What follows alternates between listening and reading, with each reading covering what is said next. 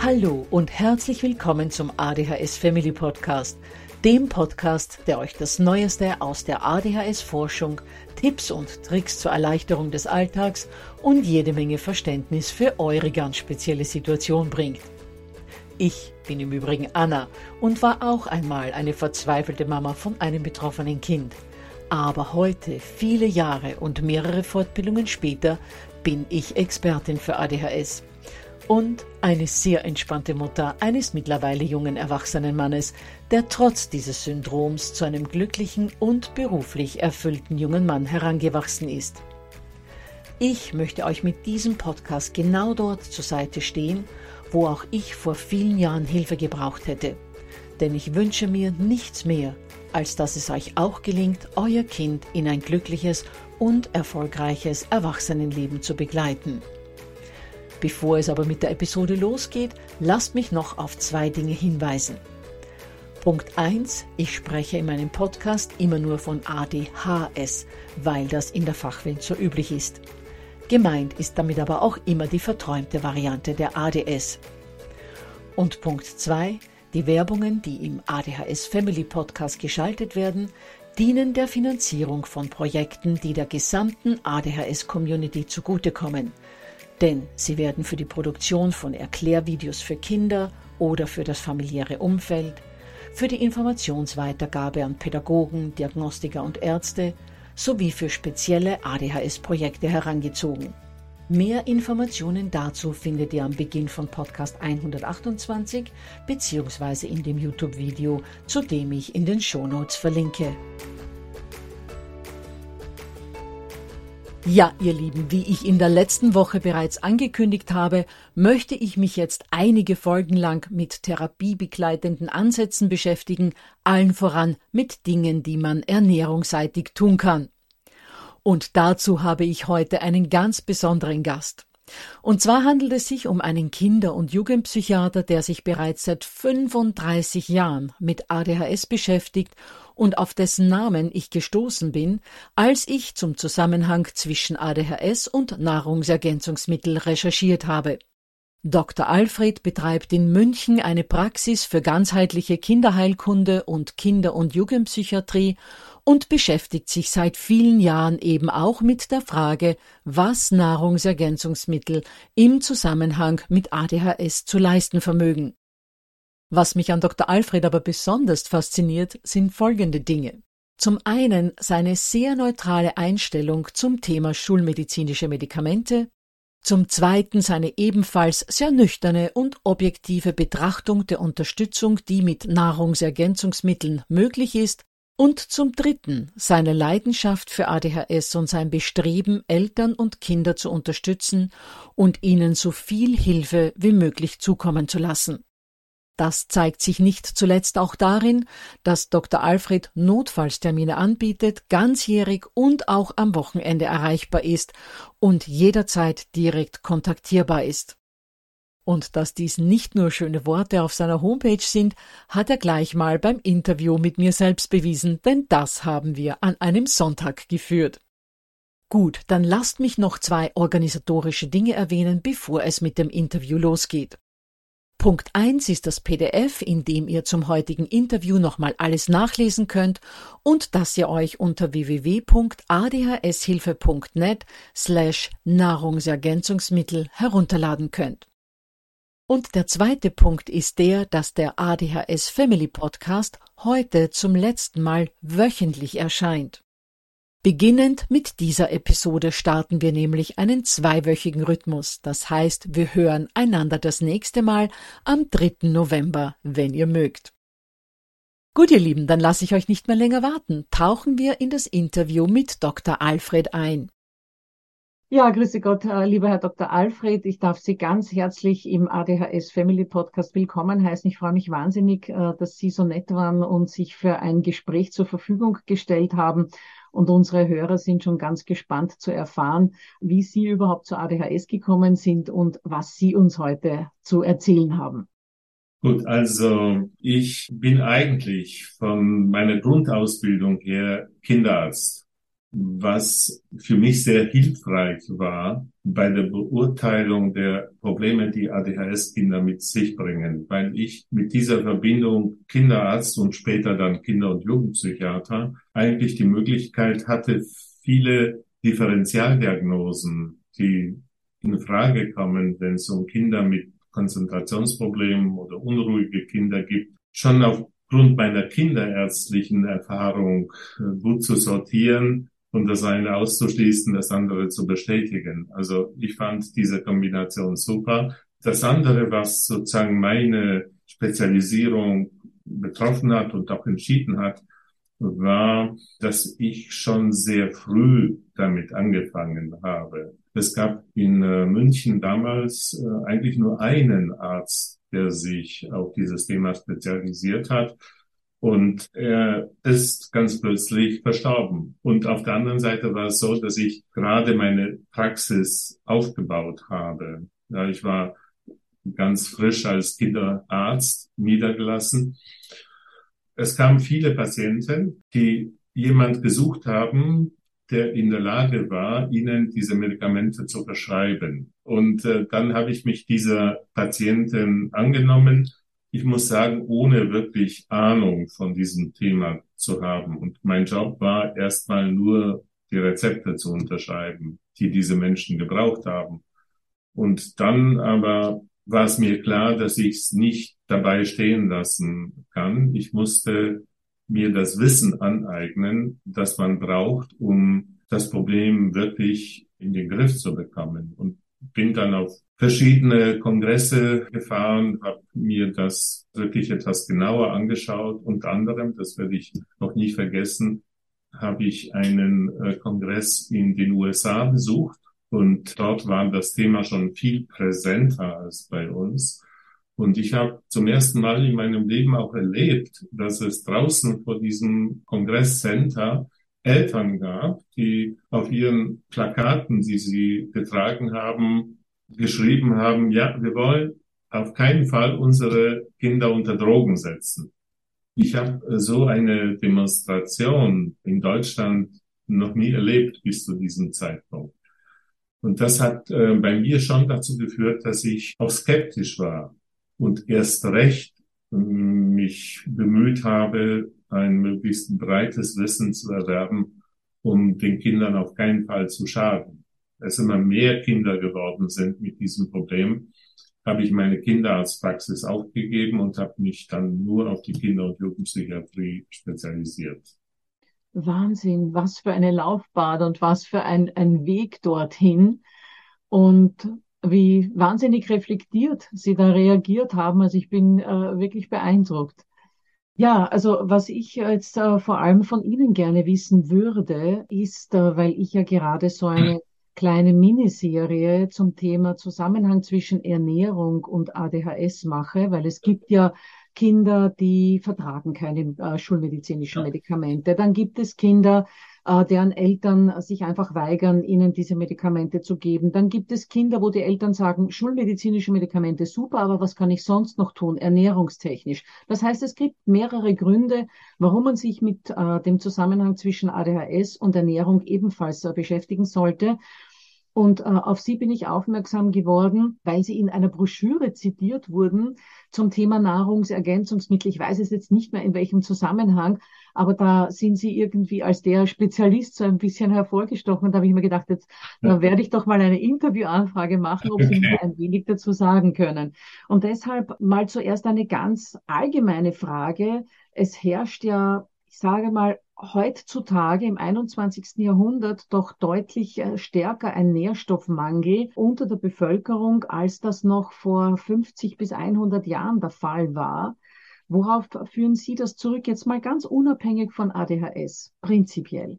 Prinzipiell. Ja, gut, man muss vielleicht generell die Frage stellen, inwieweit so ein Nährstoffmangel wirklich besteht. Denn es gibt zwar einige Studien dazu, aber es sind keine Studien, an die man sozusagen von der medizinischen Seite den Anspruch stellen könnte, es sollten, wie die Mediziner das ja immer wollen, so eine Doppelblindstudie sein, in der verschiedene Präparate miteinander verglichen werden. Das existiert in dieser Form nicht. Aber was es gibt, sind kleinere Patientenbeobachtungen. Es gibt kleinere Studien, die jetzt nicht so diese Aussagekraft haben wie diese Doppelblindstudien. Aber man muss sie trotzdem nehmen. Äh, man muss den Patienten auch glauben, dass sie genau das berichten, was auch tatsächlich passiert. Und wir haben äh, natürlich auch versucht, die Patienten zu befragen, wie es ihnen mit verschiedenen Stoffen geht. Von all dem, was wir gelesen haben, erschien uns der Zusammenhang zwischen ADS, ADHS auf der einen Seite und einem möglichen Mangel oder Einfluss der Omega-3 und Omega-6-Fettsäuren eigentlich am glaubwürdigsten. Aber alle Versuche, jetzt die Universitäten dafür zu begeistern, dass sie eine entsprechende Studie auflegen, trotz vieler Kontakte, die wir haben, sind gescheitert, aus welchen Gründen auch immer, weil sich vielleicht keine Investoren gefunden haben, vielleicht weil der Staat nicht willens war, jetzt äh, hier entsprechende Forschung zu betreiben. Am Ende leben wir mit dem, was wir haben, an Studien, an Beobachtungen und sehen, einer gewissen Zahl von Patienten, dass sie das sehr positiv aufnehmen und auch eben über positive Wirkungen berichten. Womit wir eigentlich ohnehin schon bei der Frage wären, die ich als nächstes stellen hätte wollen, also wo eben der Zusammenhang zwischen verschiedenen Mangelerscheinungen und ADHS ist, beziehungsweise inwiefern verschiedene Nährstoffe, Vitamine, Mineralstoffe etc. ein gewisses Abfedern einer ADHS-Symptomatik begünstigen kann. Inwiefern äh, stehen denn die Omega-3-Fettsäuren in dem positiven Verdacht, dass sich die Aufmerksamkeit verbessert, dass sich die Konzentrationsfähigkeit verbessert, wenn Kinder und Jugendliche entsprechend mit äh, Omega-3 und Omega-6-Fettsäuren versorgt werden? Also ich muss äh, ein bisschen äh, weiter ausgreifen. Das Problem, das wir haben, ist, dass wir selten Patienten haben, sehr selten Patienten haben, die in einem Zustand zu uns kommen, der ein längeres Ausprobieren solcher Stoffe möglich machen würde. Also wir haben in der Regel Kinder, die so ab dem siebten, achten, neunten Lebensjahr zu uns kommen und deren Zustand ist so, dass man relativ schnell irgendwas an ihren Problemen ändern muss, weil der Leidensdruck groß ist, weil die schulischen Probleme zu groß sind, wenn man schon absehen kann, wenn man jetzt nicht schnell eingreift, dann mit größeren Konflikten konfrontiert wird. Ja. Sie meinen also, dass herumprobieren, welche Nährstoffe jetzt fehlen und ob ein Nährstoffzufuhr da jetzt in den nächsten Monaten eine Besserung bringen würde, ja. einfach zu viel Zeit in Anspruch nehmen würde, das sondern es müssen gleich schulmedizinische Medikamente her. Zumindest Möglichkeiten wie Konzentrationstrainings, wie Ergotherapie, wie Neurofeedback, wie Verhaltenstherapie, was auch immer es an Alternativen gibt, dass man zumindest damit schon das Ganze anstoßen muss. Parallel dazu, das ist unsere Philosophie, wollen wir schon auch eben diese Nahrungsergänzungsmittel ausprobieren, bei den Eltern aus oder bei den Kindern ausprobieren, vielleicht eben auch in Kombination mit anderen Stoffen. Aber wir sind uns dann in einem solchen Zustand nicht mehr sicher, liegt in der Natur der Sache, welcher Faktor eigentlich wofür verantwortlich ist. Also ist es jetzt mehr das Konzentrationstraining oder sind es mehr diese Mineralstoffe und Omega-3, Omega-6-Fettsäuren? Wir tappen da ein bisschen im Dunkeln, muss man ehrlicherweise sagen. Wir können nicht das einfach so propagieren. Wir können nur das Angebot machen und sagen, es macht vielleicht Sinn, wirklich mehrere Therapieoptionen wahrzunehmen und dazu gehören dann eben diese Präparate. Die, okay. wenn wir eins wissen, von denen wir eins wissen, das muss ich dazu sagen sie schaden den Kindern auf keinen Fall. Wenn wir Glück haben und äh, wir sind auf der richtigen Spur, dann helfen wir den Kindern. Aber Schaden tun wir ihnen mit Sicherheit nicht. Gut, dann gehen wir jetzt mal davon aus, dass sämtliche Nahrungsergänzungsmittel einen positiven Effekt haben können. Und da würde ich mir jetzt mal wünschen, dass Sie mir über diese einzelnen Stoffe ein bisschen etwas erzählen, nicht nur mir, sondern natürlich auch unseren Hörern. Inwiefern jetzt zum Beispiel Omega-3-Fettsäuren tatsächlich etwas an diesem Aufmerksamkeitsdefizit verbessern können, inwiefern Eisen, Magnesium, Selen, Zink etc., inwiefern dem Kind geholfen werden kann, wo ein positiver Effekt entstehen könnte. Von all diesen Stoffen, das, was man vielleicht am besten selber erleben kann, das ist der Eisenmangel, der ganz zu einer Blutarmut führt die sich so zeigt, dass die Kinder blass sind, dass sie müde sind, dass sie dann tatsächlich unkonzentriert sein können. Deshalb ist dieses Blutbild, was man kontrollieren muss, um Eisenmangel festzustellen, eigentlich auch so eine von diesen grundlegenden Untersuchungen, die zuverlässig sind und uns schon so diese Richtung weisen. Kann jeder Kinderarzt äh, machen. Und das ist dann wirklich augenscheinlich, denn sobald man diesen Eisenmangel behoben hat, geht es den Kindern tatsächlich besser. Weil Eisen fördert ja die Bildung von roten Blutkörperchen und ja. unterstützt dadurch auch den Sauerstofftransport. Und ein Gehirn, das mit zu wenig Sauerstoff versorgt ist, wird logischerweise weniger Leistung erbringen. Und wenn die Leistung ohnehin schon aufgrund der ADHS etwas reduziert ist und dann noch ein Eisenmangel dazukommt, dann kann es zu einer Symptombesserung kommen, wenn dieser Eisenmangel zumindest einmal behoben ist. Ganz genau, ganz genau. Das, das, dieser Zusammenhang ist offensichtlich. Bei den Spurenelementen, Mineralstoffen, also Selen, Magne, Magnesium ist vielleicht noch etwas, was man hervorheben kann. Sogar die Kardiologen empfehlen gerne Magnesium bei bestimmten Herzrhythmusproblemen, weil sie wissen, dass diese Regungsschwelle äh, gesenkt wird. Einen ähnlichen Mechanismus kann man sich auch in Bezug auf die Nervenzellen vorstellen. Ja. Aber im Hinblick jetzt auf die ADHS gesehen, wenn man jetzt sagen würde, okay, man legt jetzt diese Erfahrung aus der Kardiologie auf die ADHS-Symptomatik um, inwieweit würde Magnesium im Verdacht stehen, sich positiv auf eine Symptomatik auszuwirken? Also viele ADHS-Kinder sind sehr stark erregbar, ja. impulsiv. Und wenn das tatsächlich mit Magnesium in irgendeiner Weise im Zusammenhang stehen könnte und wir das verwenden würden, dann könnte man spekulativ sagen, okay, es macht Sinn, das auszuprobieren. Und außerdem wird Magnesium sowieso wieder ausgeschwemmt. Man kann es nicht überdosieren. Ganz genau, ganz genau. Das ist so, sowieso das oberste Prinzip bei solchen Versuchen. Von äh, den äh, Omega-3, Omega-6-Fettsäuren, da ist es so, dass vor allem die Omega-3-Fettsäuren jetzt nicht im Körper selbst hergestellt werden, werden von außen zugeführt, befinden sich im Fischöl zum Beispiel und es gibt einige Untersuchungen, aber auch wieder nicht in diesem streng medizinischen Sinn, die darauf hinweisen, dass sie hier auch einen beruhigenden Effekt haben und die Konzentration verbessern. Möglicherweise ist die Regungsleitung verbessert.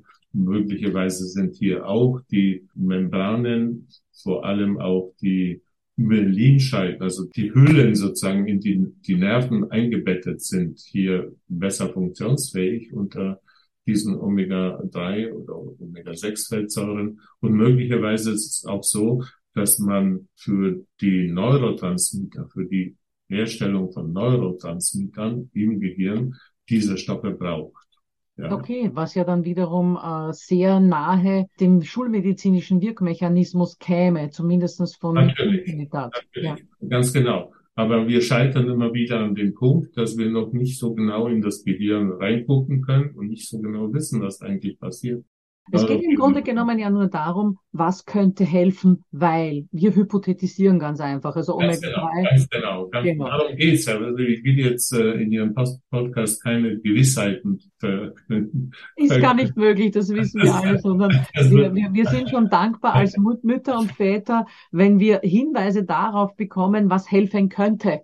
Vor allem genau. all jene Eltern, bei denen die schulmedizinischen Präparate aus verschiedenen Gründen nicht äh, in Frage kommen. Das heißt, wir haben bis jetzt aufgezählt das Eisen, um das Gehirn entsprechend mit Sauerstoff zu versorgen. Wir haben aufgezählt die Omega-3-Fettsäuren und die Omega-6-Fettsäuren, vor allem Omega-3, weil sie ja vom Körper selbst nicht hergestellt werden können. Und das Gehirn selbst besteht ja sehr viel aus Fett, also dass da der Zusammenhang dann zu den Fettsäuren gegeben ist, ist auch relativ klar. Und dann haben Sie auch noch äh, angesprochen das Magnesium, eben ja. um diese Reizbarkeit zu senken. Und die Myelinschicht haben Sie dann auch noch angesprochen im Zusammenhang ja. mit den Omega-3-Fettsäuren. Aber ich glaube, da kommt ja auch das Vitamin B9 in Genau. Genau, das war schon immer so und es ist wirklich seit langem bekannt, dass die ganzen B-Vitamine, eigentlich der Vitamin B-Komplex, im Bereich der Neurologie, also der Nervenkrankheiten, hilfreich sein kann. Mhm. viele Erkrankungen, vor allem bei den Neurologen, diesen Vitamin B-Komplex äh, gerne verschreiben. Auch Internisten machen das. Und vielleicht müssten wir als Kinder- und Jugendpsychiater das auch etwas häufiger machen.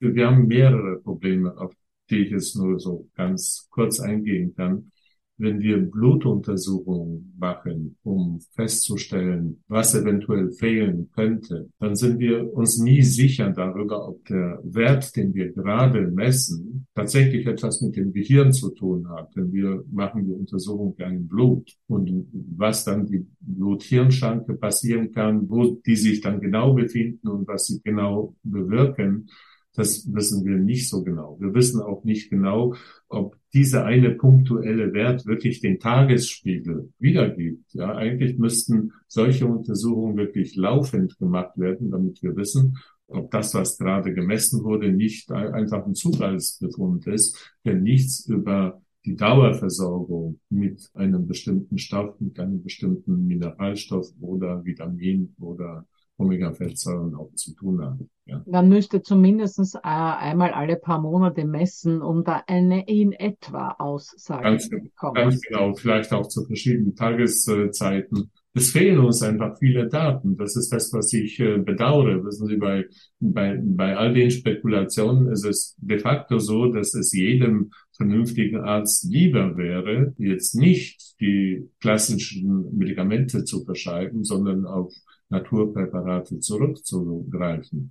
Nur fehlen uns äh, ein bisschen die Beweise dafür, dass sie und ich glaube, es fehlen ja nicht nur die Beweise dafür, es zeigt ja auch die Erfahrung, dass selbst wenn man eben implementiert, also ergänzt mit diesen diversen Stoffen, die eben in diesem positiven Verdacht stehen, zu einer Verbesserung der gesamten ADHS-Symptomatik zu führen, selbst wenn man da sehr viel ergänzt, verschwindet es ja nicht, sondern all jene Dinge, die dem Kind fehlen und die dann zugeführt werden und die zu einer Verschlechterung der Symptomatik geführt haben, wenn das dann aufgefüllt ist, dann verbessert sich die Symptomatik ein wenig auf den Stand, der einfach nur durch die ADHS hervorgerufen ist. Wieder ein prominentes Beispiel Eisenmangel, weil wenn ich jetzt zum Beispiel ein Kind mit ADHS habe, das eben unkonzentriert ist und dessen Aufmerksamkeit sehr schlecht ist und das dann auch noch einen Eisenmangel hat, dann wird es ja noch schlechter. Würde ich den dann aber beheben, weil ich dem Kind Eisen zuführe. Natürlich verbessert sich die Aufmerksamkeit dann, aber auch nur auf den Level, der von der ADHS vorgegeben ist. Also man darf sich jetzt nicht erwarten als Mutter oder Vater, wenn ich mein Kind ausreichend mit Eisen versorge, kann das genauso super und flott denken wie ein Kind, das ein neurotypisches Gehirn hat, weil ja nach wie vor das Problem des Dopaminstoffwechsels gegeben ist. Das ist äh, richtig. Ähm, das äh, könnte ich jetzt auch nicht besser formulieren, als Sie das gemacht haben.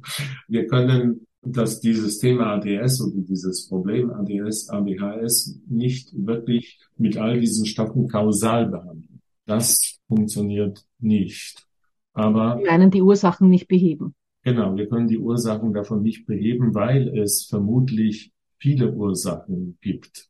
Aber vielleicht ist das halt eben einer von mehreren Faktoren, die einen gewissen Einfluss haben. Und noch einmal, wir schaden den Patienten nicht, wir verbessern vielleicht seine ganze Ernährungsweise. Das kann nicht falsch sein, wenn wir versuchen, mit all diesen Zusatzstoffen, Nahrungsergänzungsmitteln die Ernährungssituation der Kinder insgesamt zu verbessern, denn die lässt auch einiges zu wünschen übrig.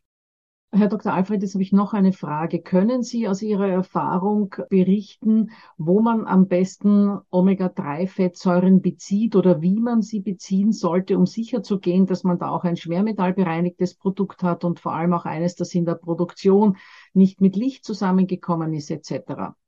Ich möchte jetzt keine Werbung betreiben für irgendein Präparat. Ja. Auf gar keinen Fall, bitte. Das ist nicht mein Job. Ja. ja. Äh, diese Aufgabe, die muss ich einfach den Eltern selber überlassen. Es ist wichtig, dass sie sich Gedanken darüber machen, wo kommt das Fischöl eigentlich her. Es sind ja nicht die Pharmafirmen, die das, was sie verkaufen, auch wirklich selber produzieren. Es gibt Unternehmen, die dahinter stecken und die das Fischöl verarbeiten und auch gewinnen. Und äh, dem muss man nachgehen. Das kann man am besten so tun, indem man die, die Firmen, die die Medikamente verkaufen, einfach anschreibt und um die Beantwortung verschiedener Fragen, zum Beispiel nach, der, nach dem Reinheitsgrad, nach Schwermetallen und so weiter stellt.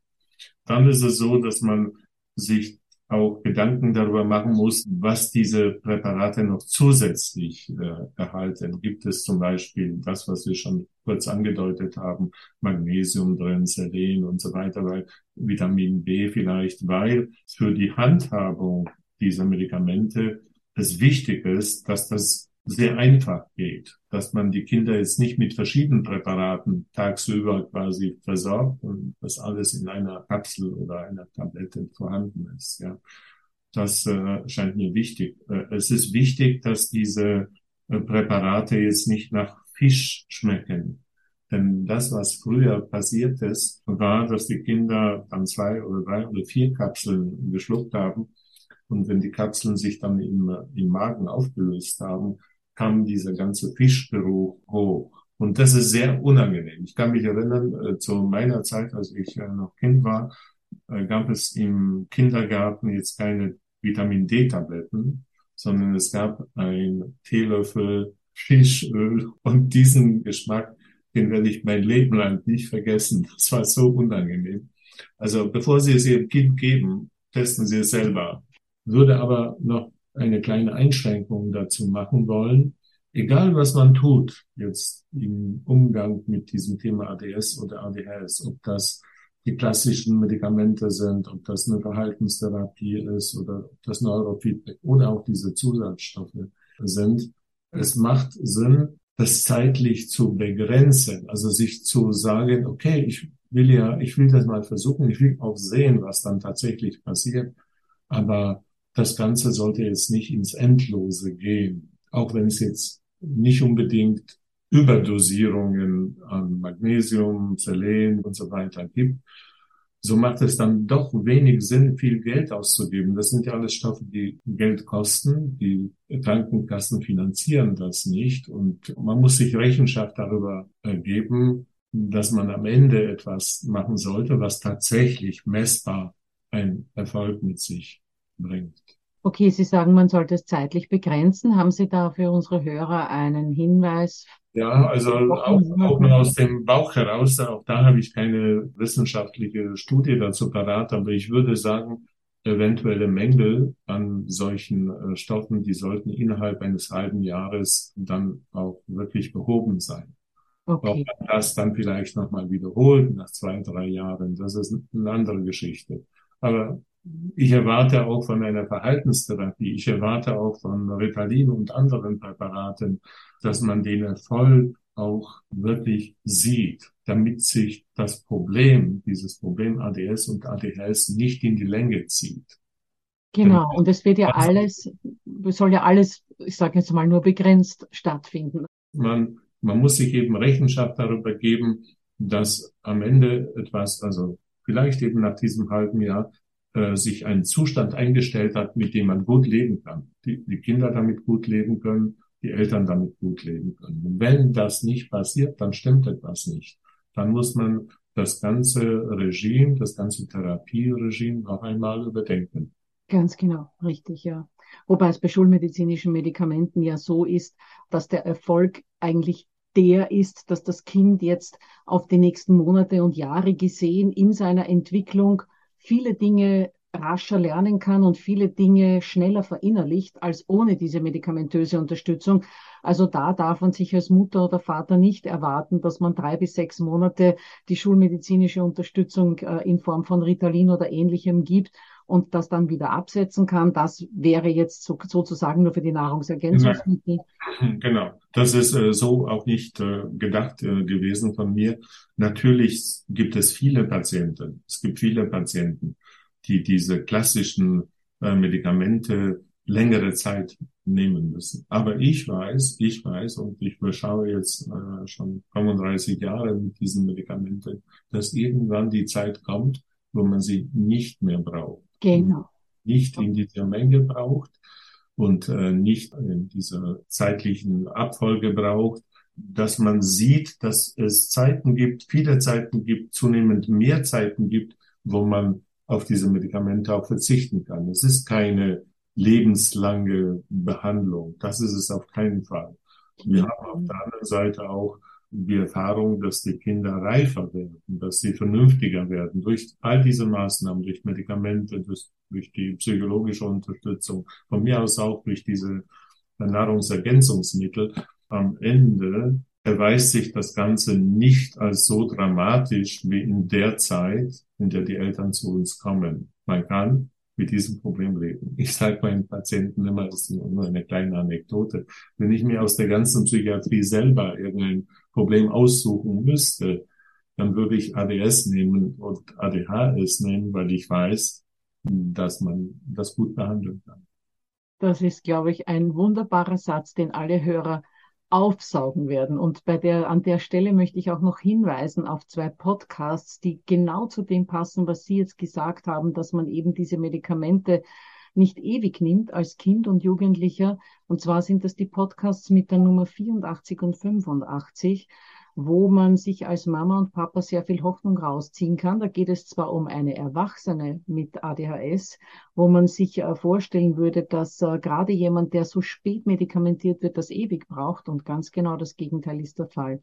Und gerade je früher ein Kind ähm, medikamentös eingestellt wird, umso, umso früher sind diese Medikamente auch wieder abzusetzen. Ja, Herr Dr. Alfred, dann habe ich als letzte abschließende Frage, ob Sie unseren Eltern noch irgendetwas mitgeben wollen. Auf jeden Fall die Empfehlung, nicht aufzugeben. Denn man kann auch einem 21-Jährigen noch äh, gut helfen. Es ist ein bisschen schwieriger, das muss ich äh, dazu sagen. Je früher man mit der Behandlung anfängt, es funktioniert, es funktioniert. Vielleicht nicht ganz so schnell, vielleicht nicht ganz so gut.